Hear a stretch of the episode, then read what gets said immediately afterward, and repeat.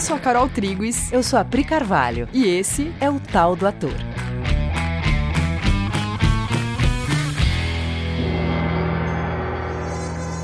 E aí, galera? Oi, gente! Galeras, hoje a gente tá trazendo um tema. A gente ficou discutindo aqui sobre como a gente apresentaria esse tema. Porque a gente vai falar, sim, sobre comunicação. Ah, de novo, Carol? Sim, de novo, Priscila. E todas as vezes que for necessário. Porque comunicação tá na base do nosso trabalho. Né? Sim. Né? E só que hoje a gente vai né, dar um viés diferente, a gente vai se utilizar de outras referências, então vamos lá. Vamos lá. Começa assim. A comunicação entre humanos, ela não vai acontecer por mágica. Não. Né? A gente tem um pouco essa, essa ilusão na cabeça, né? Tipo, né, aquela coisa de o fenômeno teatral que acontece do nada, né? Tipo, hoje o dia foi bom, hoje o dia não foi bom. Por causa do quê? Não sei, porque rolou. Hoje rolou, é. né? A magia rolou. Aliás, eu e a Carol, a gente passou acho que os primeiros anos da uhum. nossa convivência conversando única e exclusivamente sobre esse assunto. Nossa, total, gente, porque a gente ficava encasquetada, né? Tipo, é. o que é rolar, né? É. E o que que faz isso acontecer? E quando não acontece, o que que não aconteceu? Por que que não aconteceu? E quando acontece, por que que aconteceu, né? né? Na nossa cabeça, uma coisa que eu chamo de minha profissão não pode ser deixada ao acaso. Por mais que seja arte e tudo mais, né? Mas assim, né, aquela coisa que o ator fala antes da, da apresentação, algum, alguns atores, enfim, né? Eu já me vi falando, tomara que hoje role. Chega um momento que você fala, gente, mas não dá para ser tomara que hoje role e eu me chamar de profissional. Sim, até porque a pessoa pagou um ingresso para rolar. Sim, né? e claro, claro que você tem um, um, um, tanto de técnica que você vai reproduzir e vai dar certo, porque ela é quase mecânica, mas quem faz teatro sabe, ou quem vai ao teatro, né, quem é espectador sabe que tem aquele tanto imaterial que uhum. a gente às vezes deixa no Deus ajude que esse imaterial se dê e que eu e a Carol há anos né, conversamos sobre esse assunto, que é esse material, no final das contas, ele é o que e como eu o garanto. Exato. Então vamos aí, né? Então isso não vai se dar por magia, mas vai se dar pela intenção em se comunicar, né? E a retirada consciente das barreiras que, que impedem essa comunicação. Nesse episódio, a gente vai olhar para isso se utilizando de um trecho do livro Espaço Vazio, do Peter Brook, e de um TEDx do neurocientista Uri Hasson, que eu não sei se é assim que pronuncia, mas uhum. é assim que se escreve. E o que, que uma coisa tem a ver com a outra, né? O livro do Peter Brook e o neurocientista, né? Vamos lá, vamos entender o que uma coisa tem a ver com a outra. Bom, O Espaço Vazio é um livro dos anos 60, onde o Peter Brook tenta isolar o que, que é o fenômeno teatral. É, ou melhor dizendo, o que, que é o mínimo necessário que nós precisamos ter para que o teatro seja uma coisa viva, mobilizadora e vista como necessária né, esse acontecimento teatral, né, quando rola, né, Isso. Né, quando a coisa acontece, quando as pessoas saem transformadas. O que que faz esse acontecimento acontecer, né, e o que que é o mínimo necessário para que ele aconteça? Aliás, é um livro que vale bastante a leitura. Não é um livro simples de achar, só tem sebo e bastante caro. É, mas se você conseguir colocar suas mãos nele, leia, porque é muito legal. O Peter Brook é muito fofo e sério. Uhum, sim. Bom, então ele escreve esse livro lá nos anos 60, e nos anos 60 as pessoas tão dedicadas a sair de uma linguagem tradicional de teatro, né? De uma plateia passiva, essa coisa da plateia passiva sentada, separada do palco, uhum. né? O... Só recebendo, né? Recebendo uma coisa que está acontecendo lá no palco. Isso não é uma coisa que começa nos anos 60, né? O Brecht é só sobre isso, como tirar a plateia da passividade. O Artaud vai falar uhum. disso, enfim. Isso, o Grotowski isso, vai Grotowski, falar disso. né? As pessoas estão falando disso. O próprio Stanislavski, que quando ele vai fazer um teatro que lá em 1800, né, começo do, do século 20, é uma plateia sentadinha no escuro com só um palco aceso, por se isso anos depois vai ser criticado como gerador de passividade, na época do Stanislavski era revolucionário e era o que engajava a plateia na época. Uhum. Que legal, mas isso é já é uma discussão antiga, né? Sim, isso já sim. é um, um papo que vem de antes do, dos anos 60, mas o Peter Brook vai trazer esse assunto de novo, né? É. E ele começa o livro investigando o que faz o teatro moribundo, sem vida. Que é uma palavra que ele usa, inclusive, né, Pri, no, no livro. Um teatro que não resulta em transformação, resulta só numa sensação de soculto, mas não tem efeito nas pessoas que assistem. E ele dá um exemplo que fala sobre um ator, um, ator, um jovem ator que está lá no palco fazendo Shakespeare, declamando de acordo com uma tradição gerada do que, que é bom, e esse ator ele reproduz dentro dessa tradição do que é bom, do que é bonito, do que é culto. Estético, né? Mas sem nenhum envolvimento imediato com aquilo. E aí o intelectual ou o crítico na plateia que está assistindo, ele fica repetindo baixinho todas as palavras porque ele sabe o texto de cor e ele sai satisfeito com a sua própria intelectualidade e a plateia não se sente no direito, não se sente habilitada para dizer não aconteceu nada aqui e se submete novamente a esse tipo de experiência de novo, de novo, para cumprir uma agenda social que diz que ir no teatro é bom e esse é o ápice do teatro moribundo. Nossa, e aí não acontece transformação porque não aconteceu comunicação. Né? O teatro moribundo é o teatro onde a comunicação não se deu né? O, o ator está fazendo uma coisa e a plateia está recebendo a sua própria intelectualidade, né? Tá falando consigo mesma sobre, ó, oh, como Shakespeare é incrível. Só que de fato não está acontecendo um é. contato entre os dois, é né? É como se, olha, eu sou incrível porque eu acho isso aqui que é incrível, incrível. olha como eu sou incrível de achar isso aqui incrível porque realmente é incrível. E só aí fica só sobre isso, né? Fica eu comigo mesmo aqui numa discussão filosófica e, não, e aquilo não gera uma transformação na minha vida, Parece uma peça de museu, né? Uhum. Não, não, aliás, não é nem pra chamar de peça de museu, porque a peça de museu ela é legal, ela gera uma transformação. Se você fizer contato com aquilo, sim, né? Sim. Mas às vezes você só vai no museu para falar, eu vou ao museu. É verdade. Eu fui no museu, ó, entendeu? É. Viajei para Paris e eu fui sim no Louvre. A baguete é ótima de lá. bobagem, gente, bobagem. E aí, o, o que o Peter Brook está falando aqui é sobre a, a não intenção da comunicação acontecer, né? Cada um dentro da sua cabeça. E ele descreve um dos formatos onde isso, isso pode acontecer. Mas até saindo da esfera, né, do, do que é tido como culto, isso serve para qualquer manifestação artística. Serve para um show de música popular, por exemplo, né? Que você vê as pessoas na plateia, né, e o cantor cantando, só que eles não estão se falando, eles não estão se comunicando. O cantor lá fazendo a parte dele, que é, é tocar a sua música, e a galera aqui, né, é, ainda mais com música conhecida, né, tipo, eu já sei cantar essa música, eu tô aqui com os meus amigos, só que nada acontecendo entre cantor, banda e plateia, por exemplo. E a mesma coisa ao contrário, né, você tá num show e aí tem aquele acontecimento entre todas as pessoas da plateia e o cantor, e aí a gente sente uma, uma unidade entre todo mundo, né? Então, isso pode acontecer, pode não acontecer, e quando não acontece essa, essa comunicação, é isso que ele chama de teatro moribundo. É, é um teatro que ele, ele tá à beira da morte, né? Uhum. Ele tá quase morrendo. Ele vai falar que o Peter Brook vai falar que o teatro tem quatro facetas, né?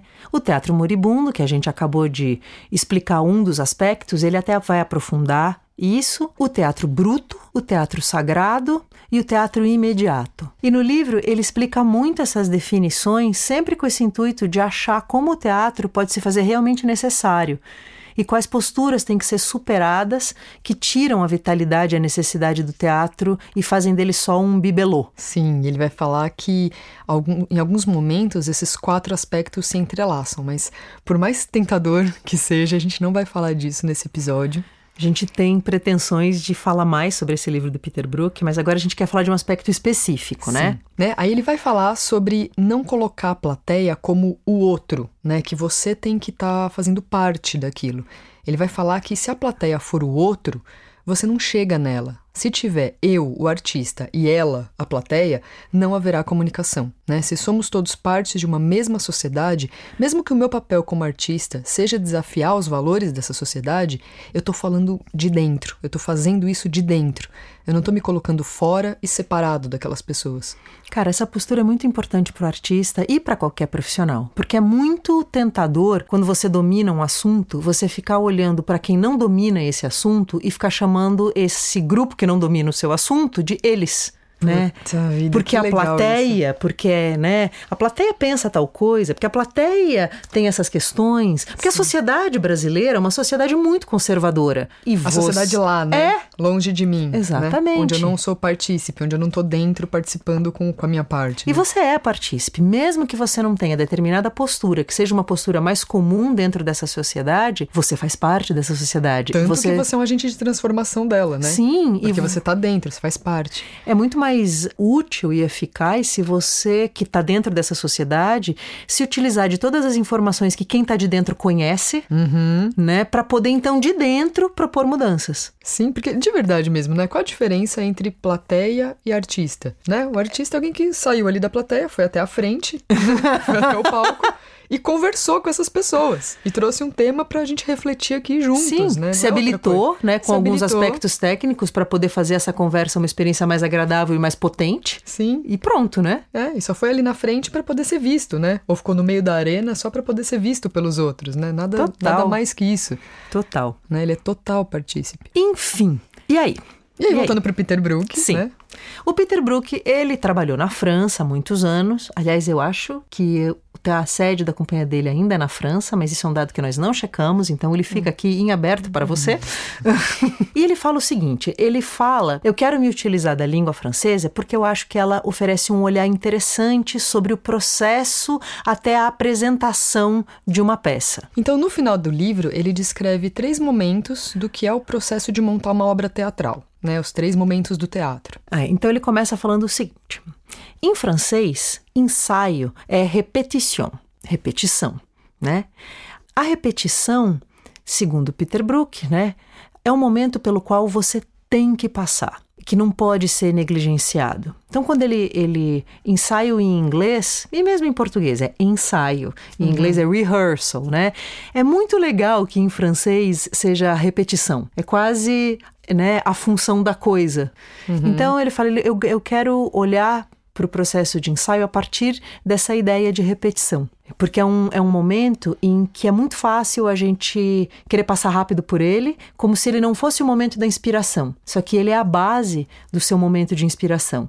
É o momento em que você vai dominar o processo de fazer, né? E aí ele vai dar o exemplo de cantores de cabaré que praticam por anos o mesmo número, muitos anos praticando um número, até que eles possam apresentar esse número para uma plateia por outros tantos anos. E ele fala também sobre o Laurence Olivier, que é um ator que shakespeariano, que foi considerado no começo do século XX o maior ator de todos os tempos, é um ator inglês, que repetia para si mesmo as falas até que os músculos da língua dele estivessem totalmente condicionados a fazer os movimentos necessários. Aí então ele podia estar livre para passar para uma próxima fase. Nossa, isso é tão legal, né? E ele continua, né? Ele fala: qualquer pessoa que se recuse a passar pelo desafio da repetição percebe que algumas regiões da sua expressividade estão bloqueadas para ele.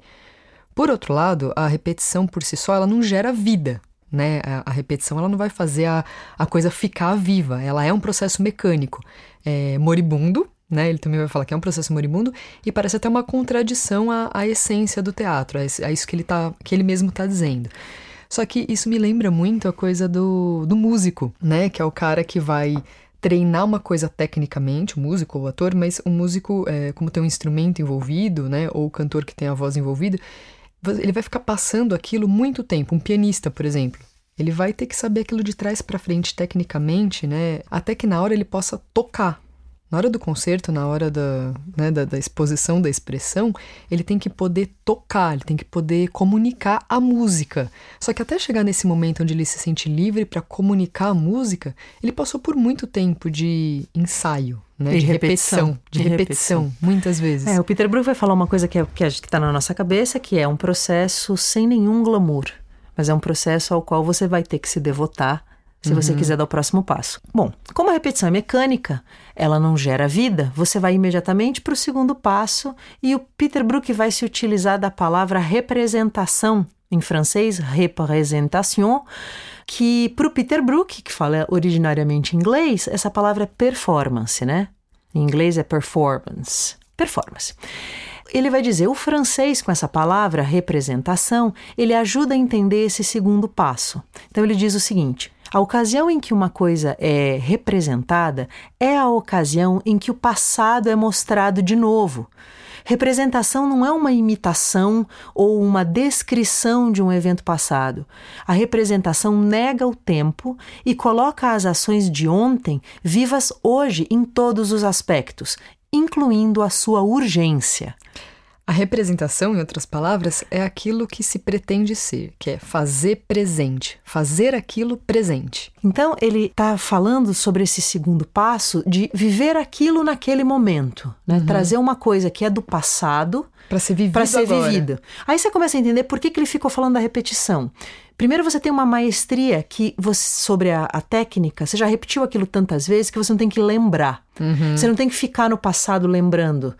Aquilo já está absolutamente no teu corpo, na tua língua. Você sabe aquilo sem nem pensar. Isso não é assunto mais. Você não vai lidar com nenhuma tela mental sua, vai lidar com texto, vai lidar com, com, com, essas, com essas coisas que puderam estar na repetição. Né? Isso. Então, naquele momento, você só se dedica a representar aquilo no momento presente, uhum. a viver aquilo no momento presente. Até aí, tudo bem. Quem é ator fala, beleza, uhum. né? Tô com você, já sabia. Aí, ele vai te dar um terceiro passo, que é o barato desse episódio no final das contas. Eis o lugar que a gente queria chegar, caras. Ele vai dizer, o Peter Brook, que esse presente, né, esse momento presente, ele não vai acontecer por si mesmo, que uma ajuda vai ser necessária, né? O ator, ele se dedica, constrói seu personagem, faz todo esse processo. E aí ele tá lá no ensaio. Repete, repete. Repete, repete. Aí ele já decorou, ele já tá fazendo a coisa já num nível mais sutil. Sim, o corpo dele tá todo disponível para isso, né? Ele tá vivendo isso em todas as instâncias, no seu corpo, na sua psique, nas suas emoções. É, ele, tá, ele tá sentindo as emoções do personagem, tá lá fazendo, fazendo. Só que, se ele não tiver um para quem, se ele não tiver uma interlocução naquele momento, não há nada. Não há vida, aquilo não fica vivo. E no ensaio, essa plateia, esse para quem, que é a plateia, vai ser representada pelo diretor. E aí tem uma coisa que talvez você, ator, diga: ah, Claro, já sei.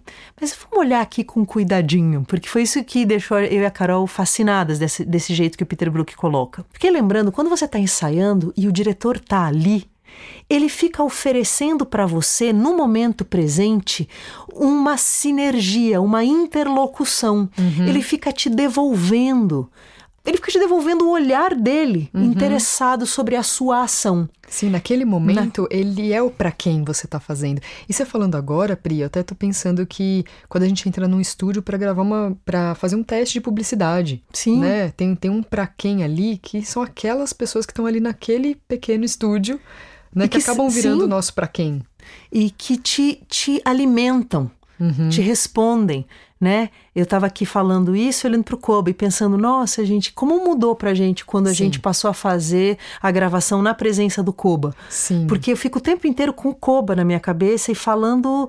Minha primeira plateia é o Koba. É, sim. E isso ajuda, gente. Isso deixa. Eu, eu, eu, não, agora eu preciso explicar mais, porque eu não acho que o Koba entendeu. Sim, isso organiza melhor o nosso pensamento, né? Tem um para quem ali muito real. Tem alguém ali, né? E eu quero que essa pessoa entenda, eu quero envolver ela no que eu tô dizendo, e eu quero que ela acompanhe e que ela seja beneficiada por isso que eu tô fazendo, é, né? Não é um para quem imaginário que tá na minha cabeça, né? É muito diferente.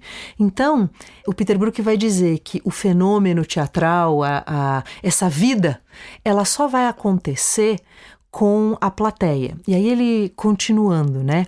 Então ele fala: sem a plateia não há objetivo nem propósito. Ele diz o que é uma plateia.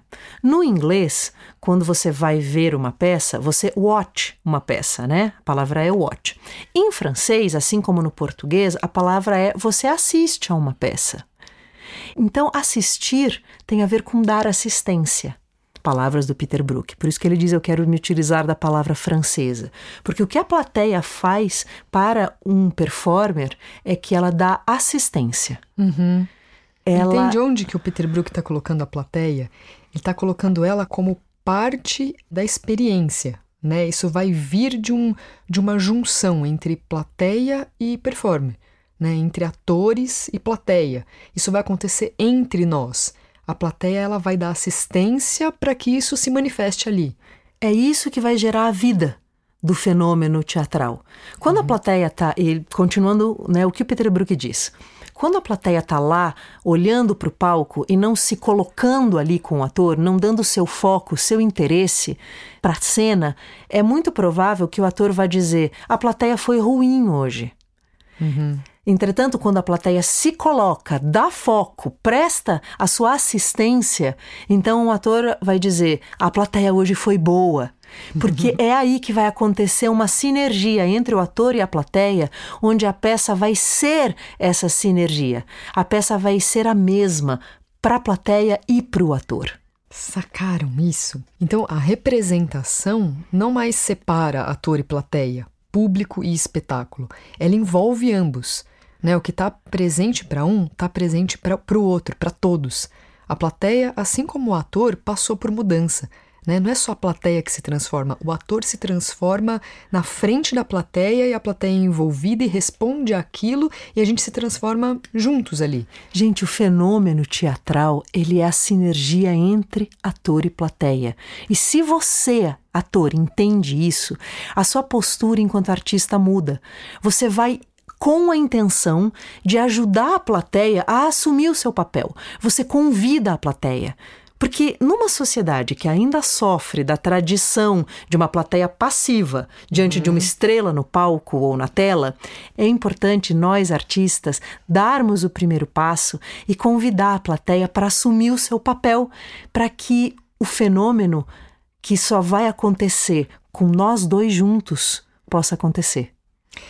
E o Peter Brook, ele está falando isso lá nos anos 60, né? Que é uma coisa que é a gente que trabalha com teatro, né? E não só com teatro, professor, né? Todo mundo, professor, palestrante, comunicadores no geral, todo mundo que, que se habilita a se colocar na frente de uma plateia para se comunicar, sabe do que a gente está falando, né? E nas relações, né? Num relacionamento onde você está se fazendo presente ali para o outro e tendo que pegar a resposta do outro para você devolver algo, isso é relacionamento. Comunicação e relacionamento é a mesma coisa né? E o Peter Brook ele tá falando isso lá nos anos 60.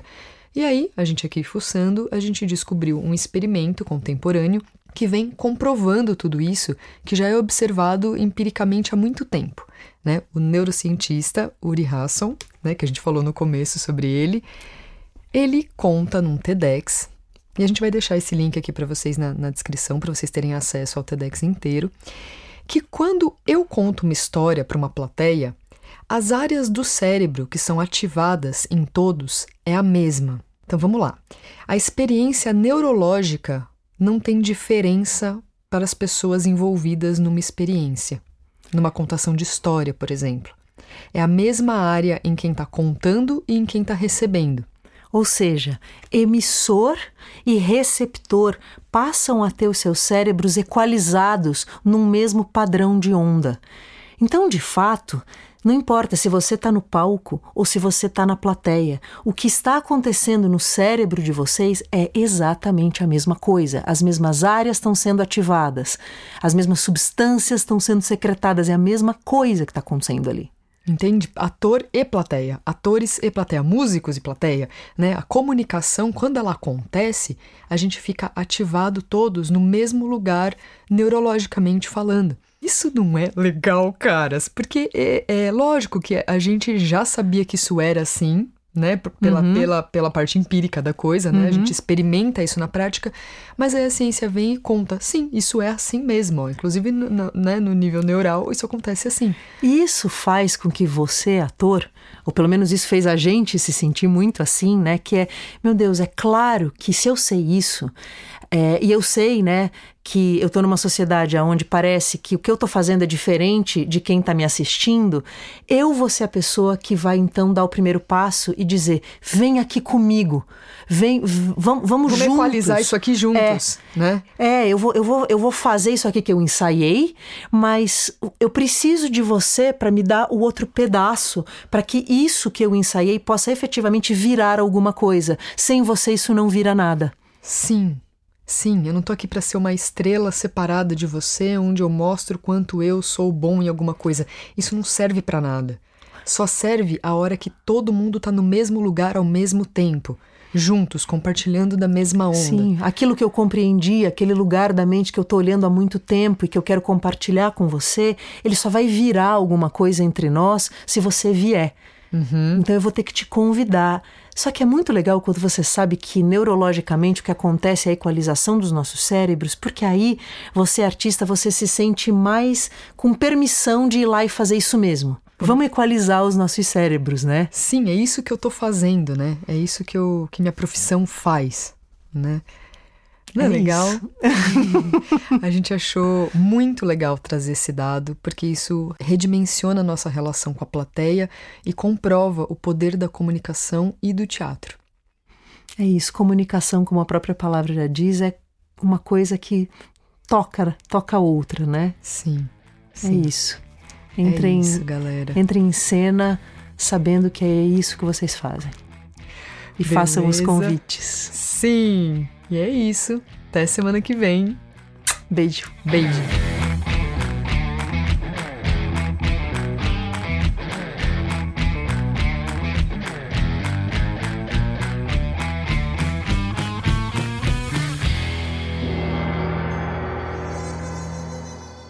é importante que nós artistas demos o é importante a gente dar o primeiro passo para